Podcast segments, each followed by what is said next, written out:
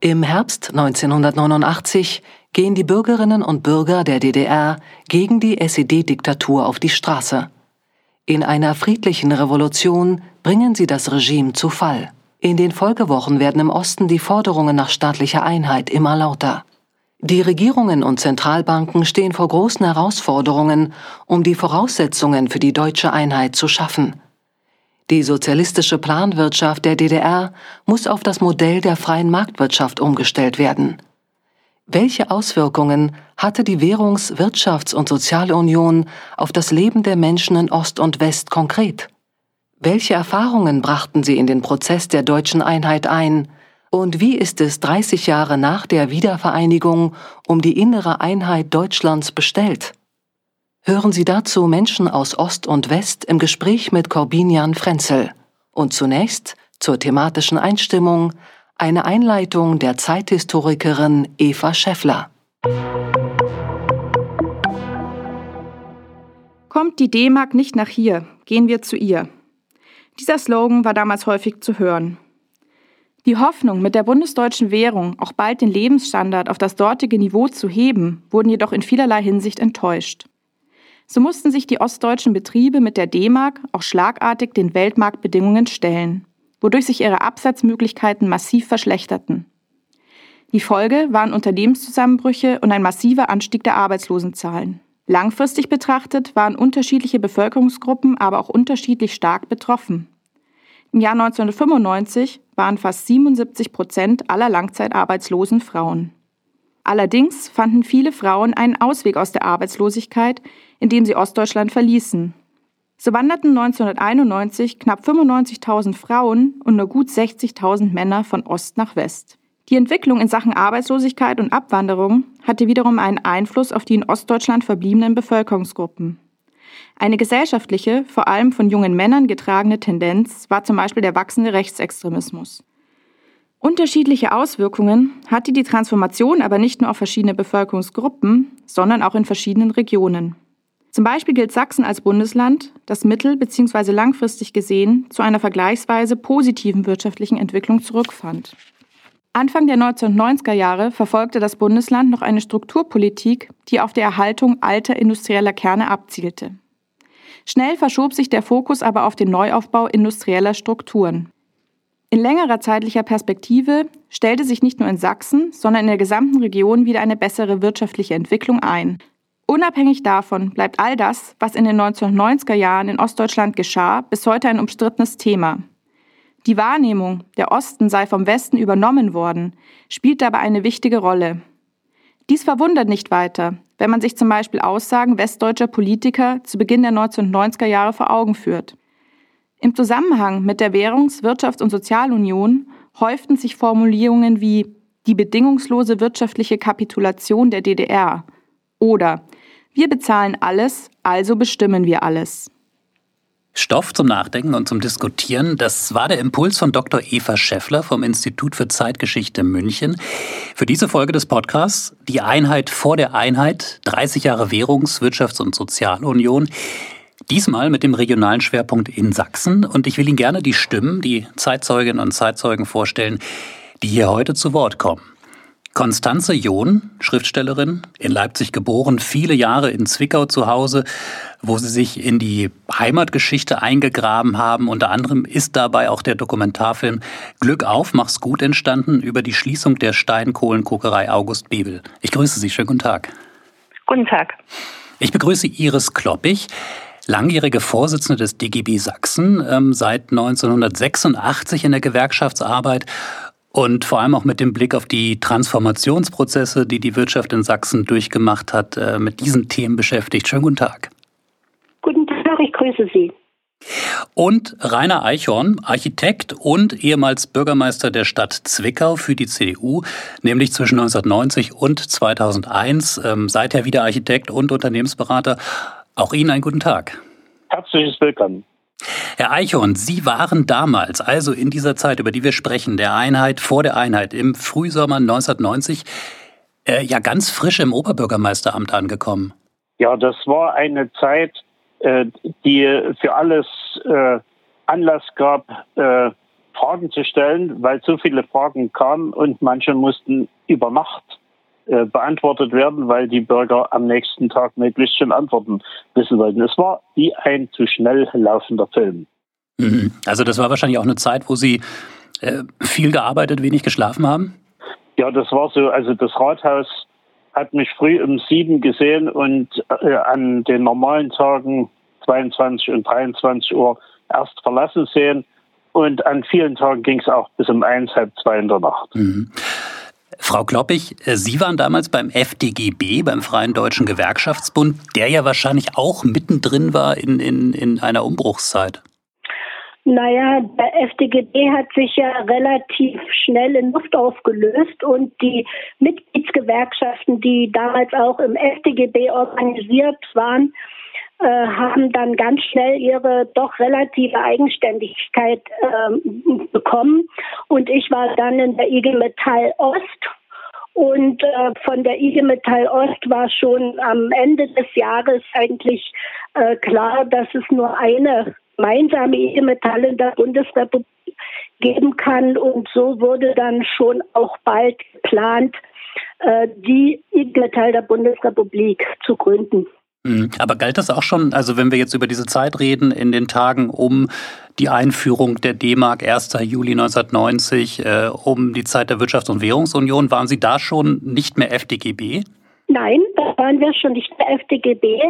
Wir waren schon IG Metall der Bundesrepublik und äh, haben kräftig eigentlich als IG Metall an den Geschehnissen, die ja schon vor der 1. Juli in den Monaten stattgefunden haben, nämlich massenhafter Zusammenbruch von Industriebetrieben, da waren wir schon richtig aktiv.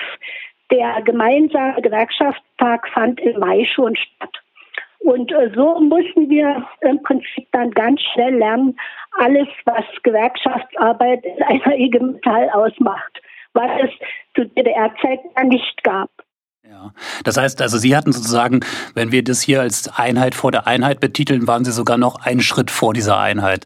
Frau John, Sie haben mir geschrieben, dass Sie 1988 nach Zwickau kamen. Ähm, und äh, das heißt, dass Sie diese Zeit dann auch in Zwickau erlebt haben, also diese, diese Frühsommer-Umbruchstage? Ja und nein. Also im Prinzip dadurch, ich bin in Leipzig geboren, hab, also bin da eigentlich sozialisiert, habe dann ab 81 82 für sieben Jahre in Rostock gelebt und dann 88 eben nach Zwickau. Das heißt, ich habe wirklich drei Stationen unterschiedliche DDR kennengelernt. Insofern bin ich auch sehr dankbar ähm, ja für dieses Spektrum, was ich bekommen habe. Und in der Zeit, na, es war insgesamt eine depressive Zeit für mich, muss ich so sagen, auch vorher schon, weil als ich in die Stadt kam, also Leipzig war auch umweltbelastet, aber Zwickau liegt, liegt auch so im, in, der, im, in der Grube, wollte ich schon sagen, gibt es viele Gruben, also im Tal, wo also, also diese ganzen ähm, Abgase sozusagen sich sammelten. Und ich war sehr berührt und eigentlich deprimiert. Ich dachte, schaute immer hinaus in diesen Nebel und dachte, dass die Menschen da überhaupt noch leben. Also das hat mich sehr berührt. Aber Frau, Frau John, wenn ich da anknüpfen darf, wenn Sie sagen, also Sie haben, sind nach Zwickau gekommen, noch in dieser Endphase der DDR, haben das als, als deprimierend wahrgenommen. Wenn Sie dann jetzt an diese Tage denken, ähm, also in der politischen Wendezeit, aber eben auch gerade dieser Frühsommer 1990, also als äh, eben diese Schritte auch äh, ganz schnell vorangingen, welche Stimmung erinnern Sie da? War das dann anders? War da diese Depression dann auch, äh, diese Stimmung, äh, hatte die sich schon ein Stück verflüchtigt für Sie und aber auch für die Menschen um Sie herum? Ich sag mal so, als Leipzigerin, wir, wir Leipziger, wir sind so, also in allen Zeiten sozusagen, die ich jedenfalls erleben konnte, mehr so unter dem Motto, oh, das, das können wir jetzt nicht machen, na dann machen wir es eben anders. Ja, also wir suchen, wir sind Fischeland, wie der Sachse sagt, wir suchen dann immer noch einen anderen Weg und äh, Leipzig ist auch so eine Stadt des Kabaretts und hat auch so einen besonderen trockenen Humor, der vielleicht so ein bisschen mit den Kölnern auszuvergleichen ist. Jedenfalls in der Zeit war der sehr ausgeprägt. Rostock, das war so der norddeutsche Leben und Leben lassen, sage ich jetzt mal so, mit allen äh, Facetten, die es natürlich auch dort gab. Und Zwickau hatte ich jedenfalls das Gefühl, wahrscheinlich noch verstärkt dadurch, dass ähm, mein Lebenspartner damals ähm, sich dann schnell outete, dass er IM ist. äh, und ich auch seine Angst immer mitbekam, wie er eigentlich immer Angst hatte, dass ein anderer das auch ist. Ähm, ja, das hielt schon noch ganz schön an und äh, so dieses Gefühl, etwas zu machen, ähm, ja, da war ich schon mit zwei Kindern dann allein, sechs und acht Jahre, ein bisschen gebremst. Das kam dann erst ein, zwei Jahre später, als ich dann ein Jahr später bei Demokratie jetzt mit dabei war. Mhm. Ich frage nochmal die anderen beiden, ähm, Herr Eichhorn, also diese, diese Frage nach der Stimmung. Wie viel Euphorie war da so in der Luft, also so in diesen Tagen äh, kurz vor der Wirtschaftswährungsunion, vor der Sozialunion, vor diesem, diesem Tag, äh, dem 1. Juli, der dann eben auch die D-Mark brachte? Wie, wie erinnern Sie das? Äh, die Euphorie, die war im Jahreswechsel 90 schon an vielen Stellen da und wir mussten ihn auch bremsen.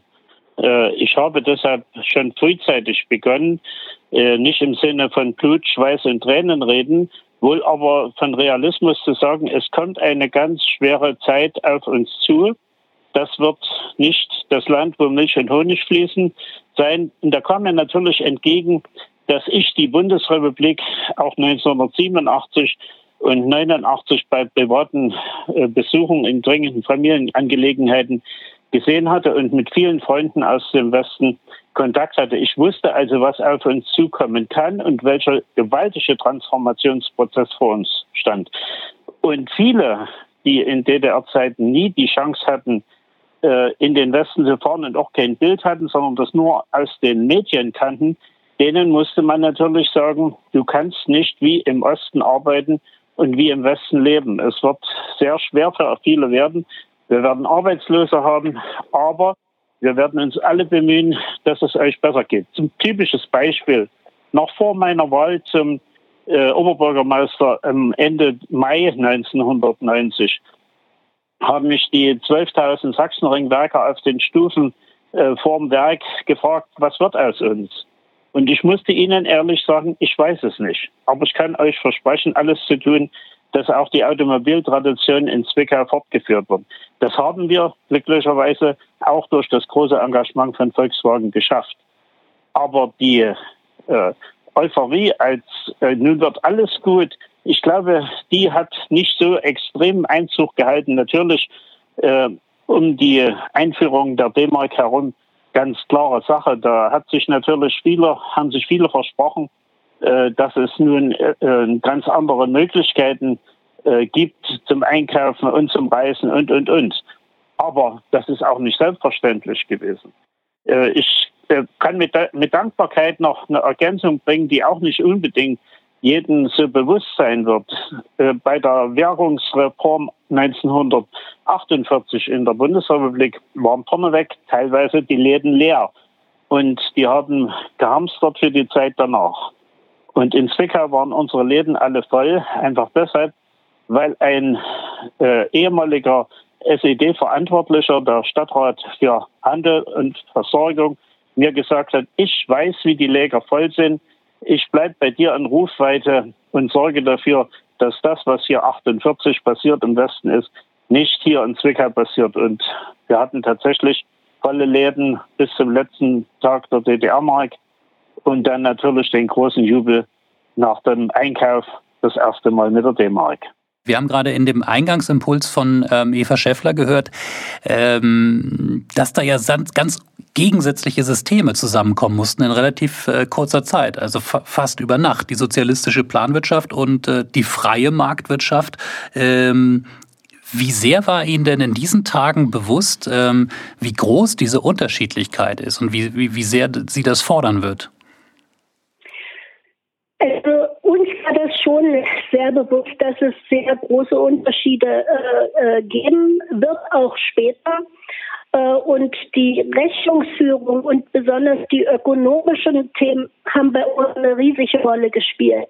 Äh, und ich bin der Meinung, für die Menschen, die sich im Prinzip konzentriert haben im großen Maße auf die D-Mark und ja auch äh, in Leipzig bei den Montagsdemos gerufen haben, kommt die D-Mark nicht zu mir, gehe ich zu ihr. Äh, wussten wir eigentlich, was ökonomisch damit verbunden ist.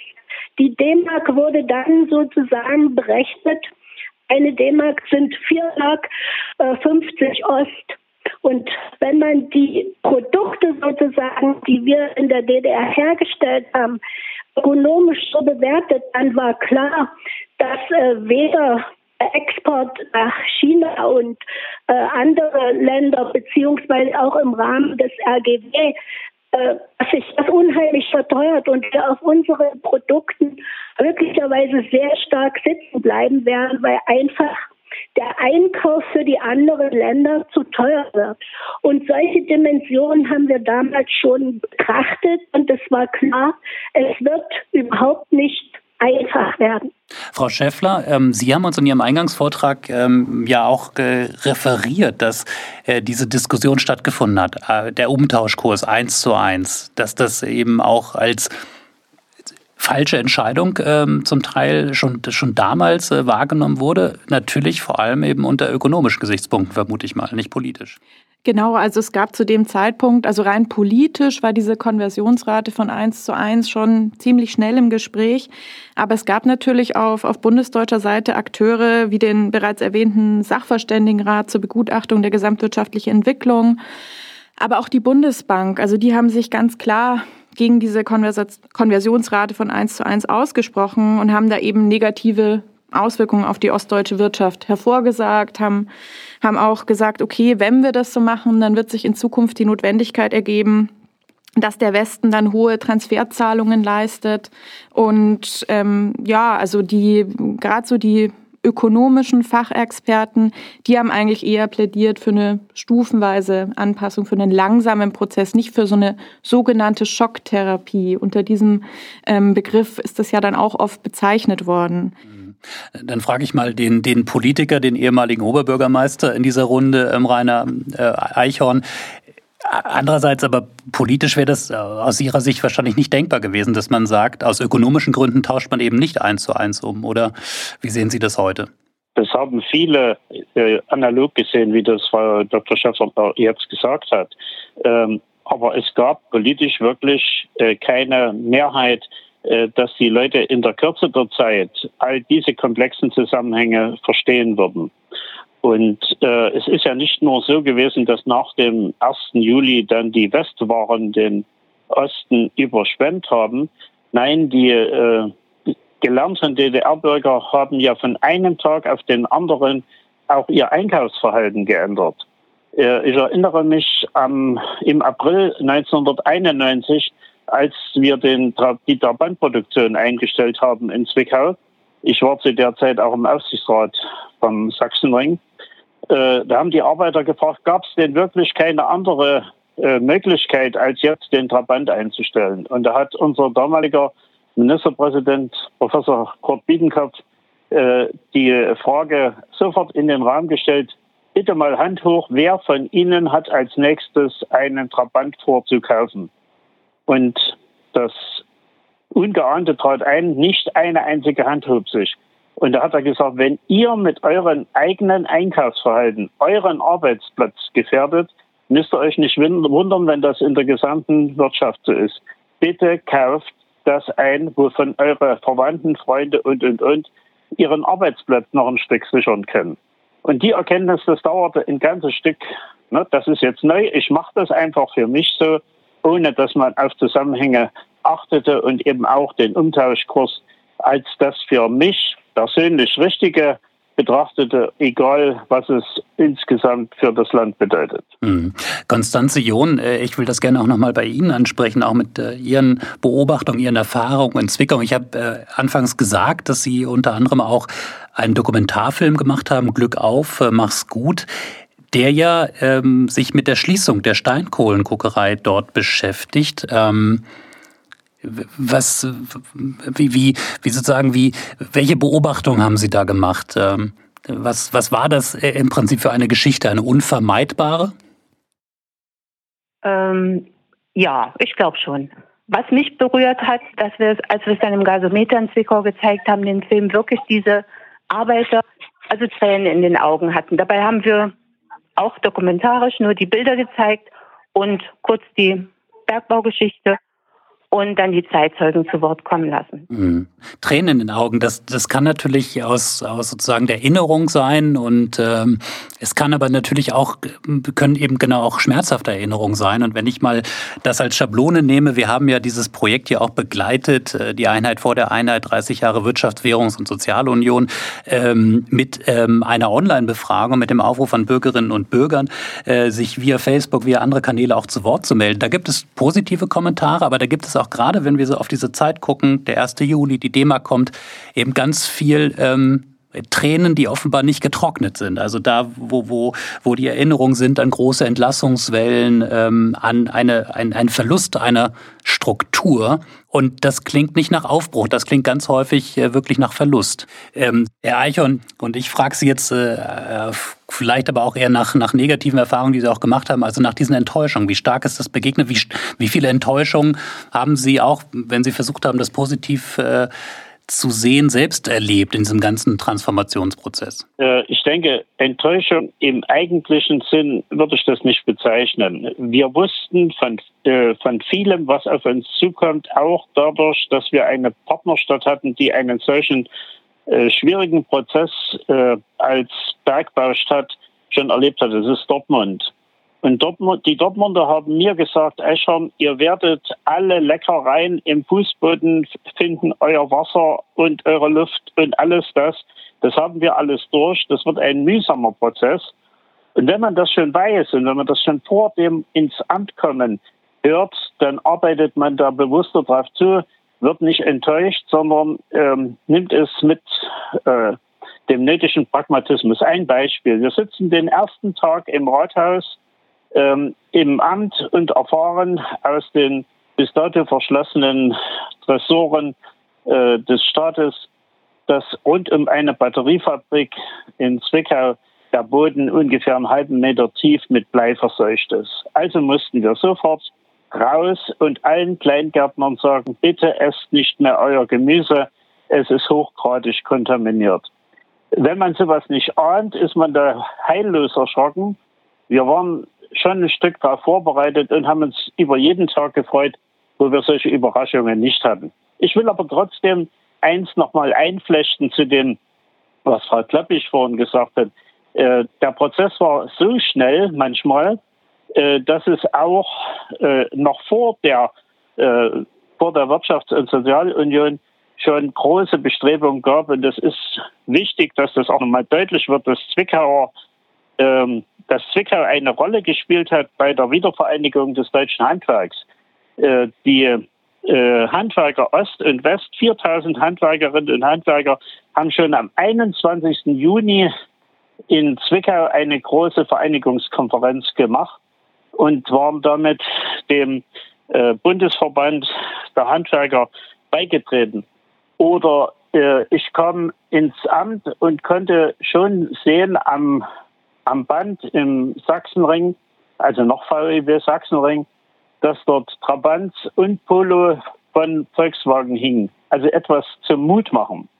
Und ich glaube, das war die Besonderheit, die wir äh, bei uns in der Region hatten, dass die Bergleute mit ihrem Spruch geht nicht, gibt's nicht, ein Stück von diesem wir müssen uns was einfallen lassen, rübergebracht hat. Und ich glaube, dass wir deshalb bei allen Schlägen, bei großer Arbeitslosigkeit, bei all dem um Umweltproblemen, bei all den Transferproblemen und auch bei dem, das hat, äh, das haben Kolleginnen und Kollegen von Frau Kloppisch mit mir auch leidvoll miterleben können und müssen, dass wir viele Leute in die Arbeitslosigkeit begleiten mussten. Das waren harte Prozesse und da gebe ich gern zu, dass man mitunter äh, im unbeobachteten Moment auch hat Tränen fließen lassen gerade bei dem Vorgang, den die Frau Jun schildert bei der Kokerei, da habe ich mir gesagt, und wo sind heute all die großen Politiker aus Berlin oder sonst woher?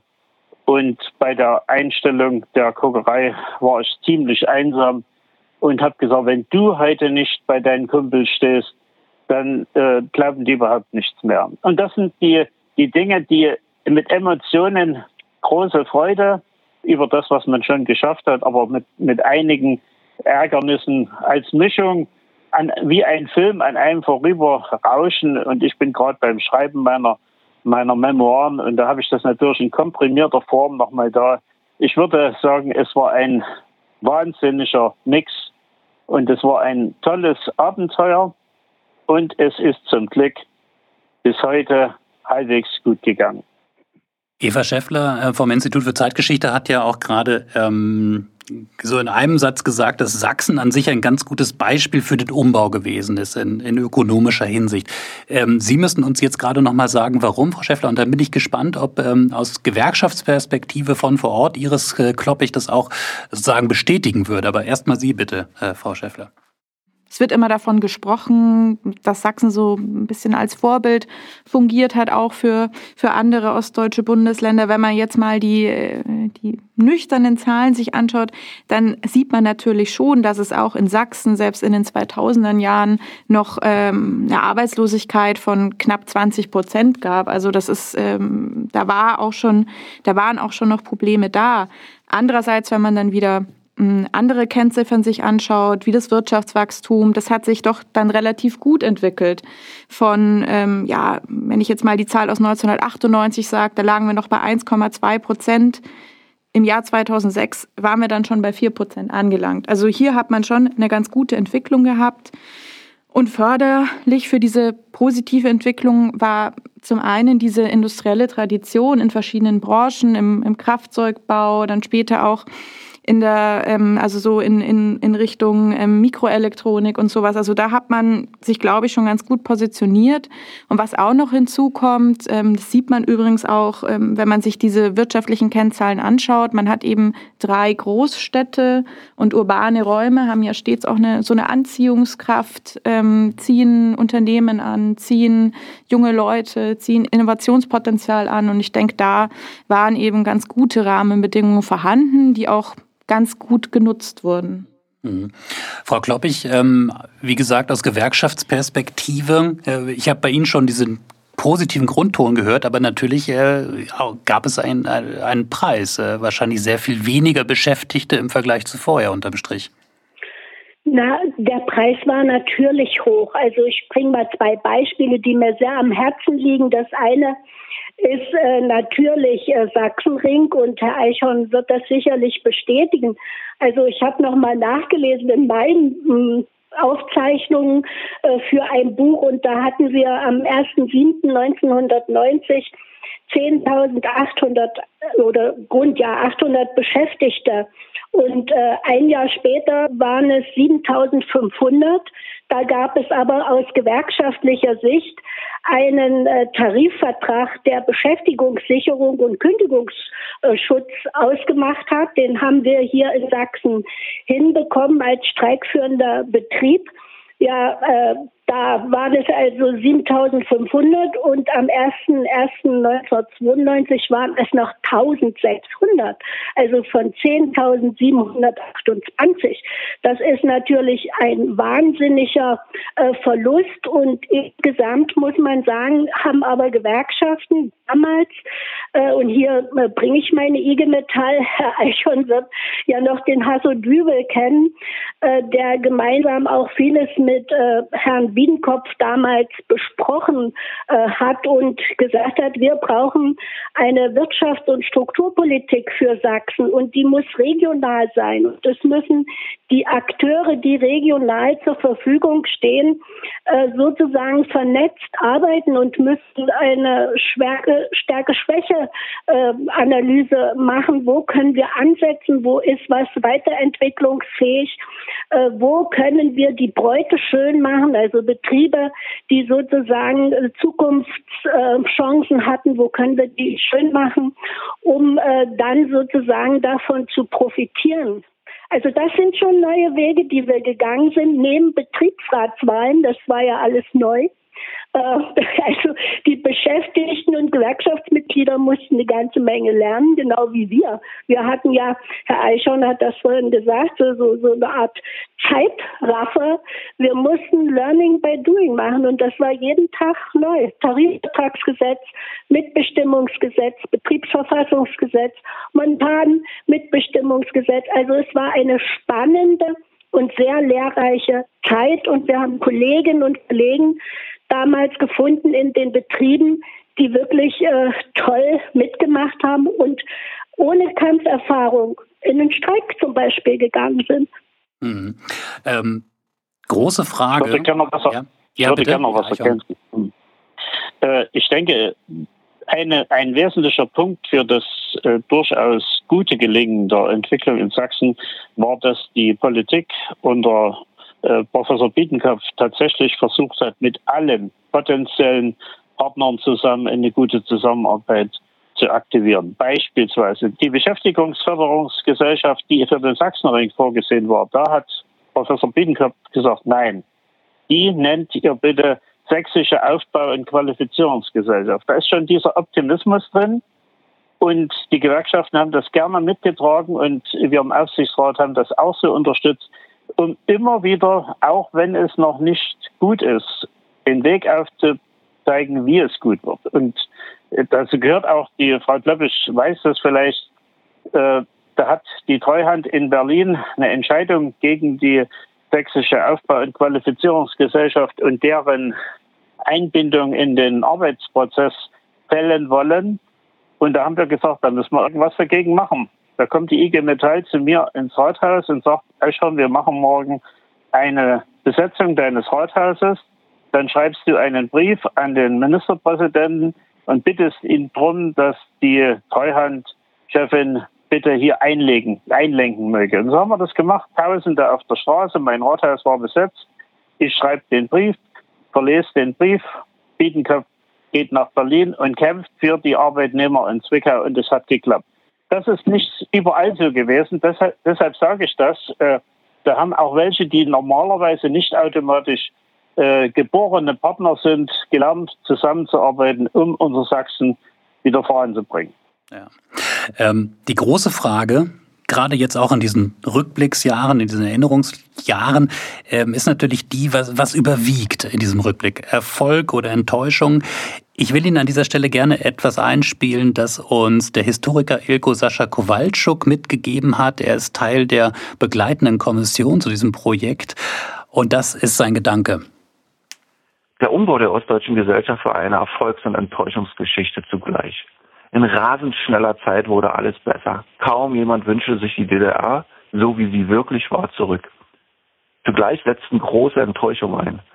Diese hingen vor allem mit den gigantischen Sozial- und Wirtschaftsumbauten zusammen, die Millionen Menschen aus dem Arbeitsleben ausgliederte. Arbeit stand bis 1989 im Mittelpunkt. Nun gab es keine mehr. Millionen Menschen waren orientierungslos geworden. Das war aber nicht nur ein finanzielles, materielles Problem vielleicht sogar erst in zweiter Linie.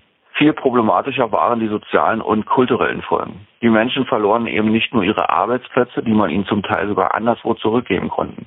Sie verloren auch kulturelle Positionen und soziale Gewissheiten und Zusammenhänge, die man ihnen nicht nur nie wieder zurückgeben konnte.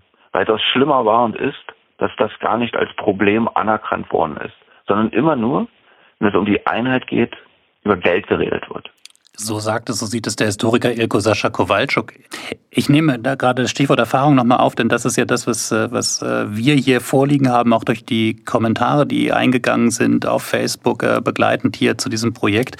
Ähm, ich weiß bei Ihnen allen dreien, dass das nicht Ihre Stimmungslage ist. Das hört man bei Ihnen ganz klar raus. Aber ich zitiere mal, was uns eine Frau geschrieben hat. Man hat sich in der DDR wohlgefühlt und es war ein Miteinander und die Menschen waren nicht so feindselig wie jetzt. Ähm, ich vermute, ähm, Frau Kloppich, ich gebe Ihnen das auch gerne nochmal äh, weiter. Ich, vermute, Sie kennen diese Stimmung. Können Sie nachvollziehen, woher das kommt, auch gerade so aus dem betrieblichen, aus dem Arbeitsleben? Ich kann äh, diese Stimmung äh, kann ich nachvollziehen, weil sie begegnet mir noch heute sehr oft. Also äh, gerade meine Gartensparte, in der ich mich äh, immer noch sehr zu Hause fühle, am Wochenende gibt es viele, die immer wieder diese Sätze genauso formulieren. Ähm, Jetzt schaue ich noch mal auf Herrn Kowalczuk und ich muss ihm natürlich total recht geben. Also ich finde, äh, das ist ganz einfach so. Es war auf der einen Seite für viele Menschen eine Befreiung und äh, auch ähm, eine Weiterentwicklung ihrer Persönlichkeit, ob jetzt im im, in der Arbeit, aber auch äh, in der Gesellschaft.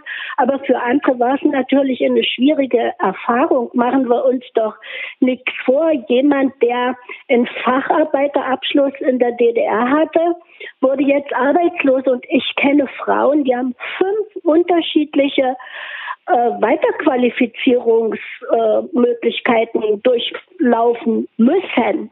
Und die sind äh, über Kaltmannsel bis hin zur Pflasterin, also fünfmal qualifiziert worden, um dann in die Frühverrentung zu gehen. Und was passiert denn mit solchen Menschen? Diesen Menschen wird eigentlich gesagt, eine bisherige Ausbildung deine bisherige äh, Facharbeit, die du geleistet hast, die ist jetzt ähm, also nicht mehr so viel wert. Du musst dich weiter qualifizieren und dann kriegen sie fünf unterschiedlich äh, Angebote und durchleben jeweils äh, so eine Qualifizierungsmaßnahme oder hat, man handelt sich von einer ABM Maßnahme zur anderen. Also das ist ja wirklich so gewesen und hat ja auch Tausende, Zehntausende äh, so getroffen. Und da passiert ja natürlich was. Da passiert was mit äh, meiner meinem Leben, da passiert was mit meiner Einstellung, da passiert was mit meiner Persönlichkeit. Äh, und ich kenne selbst Ärzte, denen es in der DDR gut ging die dann weiter ihre Niederlassung betrieben haben, die aber im Prinzip mit völlig neuen ökonomischen Rechnungssystemen, Honorarsystemen zu tun hatte ähm, äh, und die sich gegenüber westlichen Ärzten natürlich zum Schluss als äh, Jammerossi auch äh, sozusagen äh, ja bekannt gemacht haben. Also da sind schon sehr viele Lebensbrüche entstanden und äh, es ist in vielen Dingen nicht gelungen, sozusagen diese gesamten Fragen der Sozialisierung, der, der neuen Dinge, die dort auf die Menschen zukamen, äh, aufzufangen. Und das meint, ich glaube ich, der ICO äh, mit einem Beitrag. Und ich kann dem viel nachvollziehen, weil wir ja in vielen dieser Beschäftigungsgesellschaften, in diesen Strukturgesellschaften. Äh, wir hatten vorhin äh, mit Herrn Eicher die sächsische Aufbau- und Qualifizierungsgesellschaft genannt. Wir sind ja noch weitergegangen und haben damals das Schweißtechnische Zentrum in Zwickau gegründet und wir haben uns dort richtig um Berufsausbildung gekümmert, weil natürlich brach auch die Berufsausbildung des Ostens äh, nach der deutschen Einheit zusammen und wir mussten äh, tausende junge Menschen äh, sozusagen qualifizieren in der Berufsausbildung und mussten auch dort neue Wege gehen. Also das heißt, äh, es war ein eine Zeit, wo man viel Neues machen konnte, äh, wo aber Menschen unterschiedlich betroffen sind. Ja, Sie alle drei beschreiben ähm, auch in, in, vielen kleinen Be ähm, Beobachtungen und durch die Maßnahmen, die Sie von damals ähm, wieder hervorholen, wie viel da gemacht wurde. Und ich will das gerade nochmal noch mal spiegeln, ähm, auch mit einer Aussage, die wir bekommen haben von einer Anruferin, auch aus, aus Sachsen, ähm, bei der all das offenbar nicht angekommen äh, ist, nicht gefruchtet hat. Hören wir mal. Ja, ich rufe aus dem schönen Bundesland Sachsen an.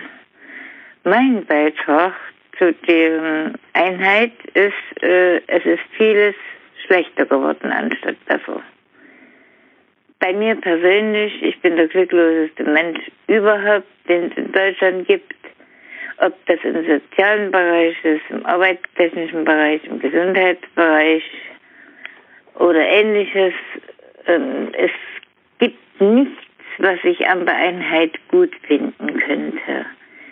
Wir können noch weniger in Urlaub fahren, wir haben noch weniger Geld zur Verfügung, es ist alles noch teurer geworden. Wir wissen nicht mehr, wie es weitergehen soll, aber um solche Menschen kümmert sich niemand. Und das finde ich an der deutschen Einheit das Schlechteste. Ja, Rainer Eichhorn, als Politiker haben Sie, haben Sie wahrscheinlich auch immer wieder Begegnungen dieser Art gehabt. Jetzt, jetzt frage ich mich, ähm, ja, jetzt frage ich mich, ist das so, ähm, war das ähm, mehr oder weniger alternativlos oder ist da auch ähm, manches nicht gelungen, was hätte gelingen können? Ich würde erstmal zu der äh, Einschätzung, das ist ja eine individuelle Einschätzung. Und äh, wie wir ja wissen, Deutschland ist eins, aber viele. Und das bedeutet automatisch, dass wir auch diese Einschätzungen, dass Leute meinen, das ist bei mir so angekommen, zu akzeptieren haben und auch solchen Stimmen automatisch mehr Gehör geben müssen. Das ist völlig richtig. Ähm, dass ich das so nicht teile, weil das nicht die Mehrheitsmeinung von denen, mit denen ich zu tun habe und hatte, äh, übereinstimmt, äh, schmälert das nicht. Das tut weh, wenn man das persönlich für sich so empfindet und äh, sagt, alle eure Bemühungen, die ihr gemacht habt, die reichen mir nicht. Bei mir ist das nicht angekommen. Also ist es wichtig, auf die Einzelnen zuzugehen. Und ich denke, ein ganz wichtiger Aspekt ist, äh, dass die Einzelnen auch mal reden wollen über das, was war. Und dieser Prozess, das stelle ich mit Freude fest, der ist mit dem 30. Jahrestag der friedlichen Revolution in ganz Deutschland viel mehr angeschoben worden, dass auch wenn ein Bundespräsident und die Bundeskanzlerin und, und äh, der Bundestagspräsident sich äußern, wir müssen die verschiedenen Lebensleistungen der Ostdeutschen kennen, um sie besser bewerten zu können. Aber als erstes, um das zu können, müssen wir mit ihnen reden und ihnen zuhören. Und ich habe diese große Dankbarkeit persönlich erlebt bei etlichen solchen Veranstaltungen, wo die Leute mir dann in der Mehrzahl berichteten, anders als die Meinung, die wir jetzt gerade eingespielt bekommen. Mir geht es ökonomisch besser und für meine Kinder habe ich Perspektive und meine Enkel und, und, und. Aber meine äh, Biografie, meine, mein Biografiebruch und äh, wie schwer ich es hatte, äh, das muss ich euch einfach mal erzählen. Und die nach diesen Veranstaltungen dann ein ganzes Stück erleichterter gingen, weil sie sagen, endlich hört uns mal jemand zu. Und das ist das, was ich zurzeit auch in Sachsen äh, feststelle, dass diese Erkenntnis, wir müssen unseren Leuten mehr Zeit geben, sich zu äußern, dass das immer mehr fruchtet. Da ist Michael Kretschmer für mich ein ganz gutes Beispiel, der das erkannt hat und immer rausgeht, egal ob er auch solche eher vernichtende Kritik hört oder nicht. Ich will auch mal äh, deutlich machen, es gab auch nicht nur diese Kritik und diese Kommentierung, auch in den, in den Meldungen, die wir erreicht haben von Bürgerinnen und Bürgern. Nur mal ein Zitat. Wir können stolz auf uns sein und wie wir das damals gemeistert haben mit der Einführung der D-Mark. Also auch, auch das sind Tonlagen, die es hier gibt. Aber ähm, die anderen, die negativeren, die ich da eingespielt habe, die vermitteln natürlich etwas. Ähm, Frau Schäffler, was Sie natürlich wahrscheinlich auch aus der wissenschaftlichen Arbeit kennen. Ähm, Sie beobachten als Wissenschaftlerin eben genau diesen, diesen Stand äh, der deutschen Einheit und des Einigungsprozesses jetzt über diese vielen Jahre. Und ich frage mich da manchmal, inwieweit ist das etwas, äh, wenn ich so auf Ihren Tisch gucke, da sind viele Statistiken und so, ähm, dass man objektiv ähm, erfassen kann? Oder muss man auch viel stärker genau diese subjektive Perspektive äh, hineinbeziehen? Ja, also ich denke, man muss beides tun. Ist natürlich auch immer eine Gratwanderung. Wir haben jetzt schon gehört, es gibt diesen Vielklang von Stimmungen, diesen Vielklang von Erfahrungen. Und ich denke, den gilt es auch, ähm, geschichtswissenschaftlich aufzuarbeiten, dass wir als Historikerinnen und Historiker uns auch mit diesen Erfahrungen, mit diesen Erzählungen auseinandersetzen. Wir müssen auch ganz genau schauen, was sind da die verschiedenen Erfahrungen, also jetzt sei es jetzt dass mal, dass davon gesprochen wird, man, man ist enttäuscht worden, man ist betrogen worden, aber auch die positiven Erfahrungen, also man hat sich eigentlich seine Situation verbessert. So das alles gilt es irgendwie zu berücksichtigen. Interessant ist, finde ich auch, ähm, nicht nur die ostdeutsche Perspektive einzubeziehen, sondern auch mal zu schauen, ähm, wie wird denn, ja, das ganze, das ganze Jahr 1990, die Währungsunion. Wie wurde das eigentlich aus westdeutscher Perspektive gesehen? Wie wird das heute bewertet? Nicht nur von den beteiligten Politikern, Ökonomen und so weiter, sondern wie wird das von der, von den Bürgerinnen und Bürgern? Wie haben die das damals erlebt? Also das ist ja auch vielleicht noch eine ganz spannende Perspektive, wo man auch dann darüber in den Dialog kommen könnte. Also ich denke, das ist eben auch wichtig, dass man dann eben ähm, zwischen den ja, Westdeutschen und den Ostdeutschen noch mehr ins Gespräch kommt. Ähm, und es gibt natürlich noch einen weiteren Schritt, den wir jetzt aus unserer Profession heraus machen und auch machen werden, machen müssen, ist halt sich wirklich jetzt ähm, nochmal auf einer wissenschaftlichen Ebene, also auf einer Ebene, ähm, wir gehen wirklich in die Archive, wir schauen uns die Quellen an, die Bestände, die auch jetzt immer weiter zugänglich werden. Da geht es nicht nur ähm, um den ja, ähm, legendären Treuhandbestand, der jetzt im Bundesarchiv so langsam erschlossen wird, sondern es geht auch um die verschiedenen Bestände der Ministerien, der Gewerkschaften und so weiter. Und da gibt es noch ganz viel Material, aus dem unsere Profession schätz, äh, schöpfen kann. Und ich denke, also zusammen diese einmal einerseits diese, diesen Erfahrungsaustausch zu stärken und andererseits dann aber auch so ein Faktenfundament zu schaffen, das, da sind wir auf einem guten Weg, würde ich jetzt mal ganz positiv sehen. Stichwort guter Weg, Herr Eichhorn. Wenn Sie einmal nicht als Zeitgenosse den Blick zurückrichten, sondern als Bürger dieses Landes den Blick nach vorn, sind wir auf einem guten Weg, die innere Einheit zu vollenden? Äh, ich stelle fest, dass die Zeit der Vorurteile, die vielleicht vor zehn Jahren oder 15 Jahren noch viel mehr verbreitet waren, allmählich abnimmt. Äh, wir reisen auch viel und äh, es freut mich dann, wenn ich Altersgenossen West höre, die von ihrer äh, Fahrradtour entlang des Elbereuther Weges berichten und von den hunderten guten Gesprächen, die sie hatten. Die bilden sich ein viel realistischeres Urteil, als uns manchmal auch die veröffentlichte Meinung weismachen will. Die Leute haben selber sich angeguckt, wie tickt denn der Osten wirklich? Wie ist es da und äh, wie gehen die Leute mit ihren Prozessen um. Und dann haben sie auch solche Gespräche geführt. Und weil das natürlich noch nicht ausreicht, ist es notwendig, dass wir auch diese Erfahrungen in die alten Bundesländer bringen. Denn ich stelle fest, es gibt immer noch welche, die auch 30 Jahre nach Fall der Mauer und nach 30 Jahren deutsche Einheit aus dem Westen noch nicht in den Osten gefahren sind, um sich das Bild zu machen. Und umgekehrt gibt es jede Menge Leute im Osten, die sich nicht vorstellen könnten, dass bei uns das Schwimmbad in Sachsen äh, neu gebaut wurde, aber im Ruhrgebiet geschlossen werden musste und nicht saniert werden konnte. Dass diese Lebenserfahrung gegenseitig sich anzuhören und dort auch mal hinzufahren und mit den, äh, mit den Altersgenossen äh, im Gespräch in der Gaststätte oder wo auch immer zu sprechen oder bei Vorträgen, ich mache das auch, das ist dringend notwendig, damit wir diese innere Einheit in den Köpfen immer mehr auch noch voranbringen. In der nächsten Generation, in der übernächsten, wird das eh nicht mehr diese Rolle spielen. Da haben Sie recht. Also, äh, noch mehr Begegnung. Ähm, apropos Generation, äh, Frau Schäffler, Sie sind, äh, das darf ich glaube ich sagen, die jüngste hier in der Runde, äh, Jahrgang 1985. Also wahrscheinlich idealerweise auch schon eine, die mit einem anderen Generationenblick auf das Thema schaut. Also auf jeden Fall, der, der Blick ist da bei mir ein ganz anderer. Die persönlichen Erfahrungen sind auch ganz andere. Aber ich werde jetzt doch noch mal kurz in meiner Rolle als Historikerin sprechen. Und zwar fand ich es ganz interessant, was Frau Kloppich auch vorher gesagt hat. Also die letzten 30 Jahre, also wir dürfen quasi das Verhältnis, das es heute gibt und die, die Probleme, aber auch die schönen Sachen, ähm, da muss man auch wirklich die Entwicklung seit 1990 noch mal in den Blick nehmen. Es gibt so diese Wahrnehmung, dass nach 1990 die alte Bundesrepublik einfach ein bisschen größer geworden ist. Und das, äh, das ist natürlich, also im Nachhinein denkt man sich ja, okay, so eine Sichtweise ist eigentlich nicht mehr vertretbar. Es ist ja ein neues Land entstanden und es ist eine neue gemeinsame Geschichte, ein neues gemeinsames Leben, eine Politik, eine Gesellschaft entstanden. Und da fände ich es, also das wäre auch so ein bisschen eine Anregung von meiner Seite, sich mehr dieses, diese Gemeinsamkeiten oder dieses Zusammenleben anzuschauen und auch zu schauen, inwieweit findet denn da ein Transfer, ein, ja, ein Zusammenwachsen zwischen Ost und West statt?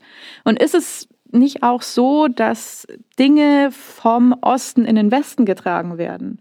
Und ich finde, da ist ein ganz interessantes Beispiel äh, das Thema Kinderbetreuung. Also in der alten Bundesrepublik und auch noch weit in die 90er Jahre hinein war es eben in Westdeutschland undenkbar oder fast undenkbar, mit wenigen Ausnahmen unter dreijährige Kinder äh, außer Haus zu betreuen, Ganztagsbetreuung und so weiter. Und heute haben wir uns in eine ganz andere Richtung entwickelt oder sind zumindest dabei. Und heute schauen viele Eltern, die im Westen wohnen, in den Osten und sagen, oh, also ähm, da ist eigentlich eine Situation, die hätten wir auch gerne.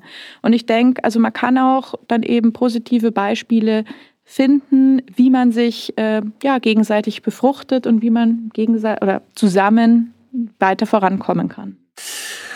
Das war unsere kleine Zeitreise heute zurück. Ähm, 30 Jahre deutsch-deutsche Geschichte, die Einheit vor der Einheit, die Zeit, in der die Wirtschaftswährung und Sozialunion kam, 1990 zum 1. Juli die Einführung der D-Mark. Ich bedanke mich ganz herzlich für Ihre Erinnerungen, Ihre Eindrücke, Ihre Einschätzungen. Vielen Dank an Konstanze John, an Dr. Eva Schäffler, an Rainer Eichhorn und an Iris Kloppich. Vielen Dank für Ihre Zeit.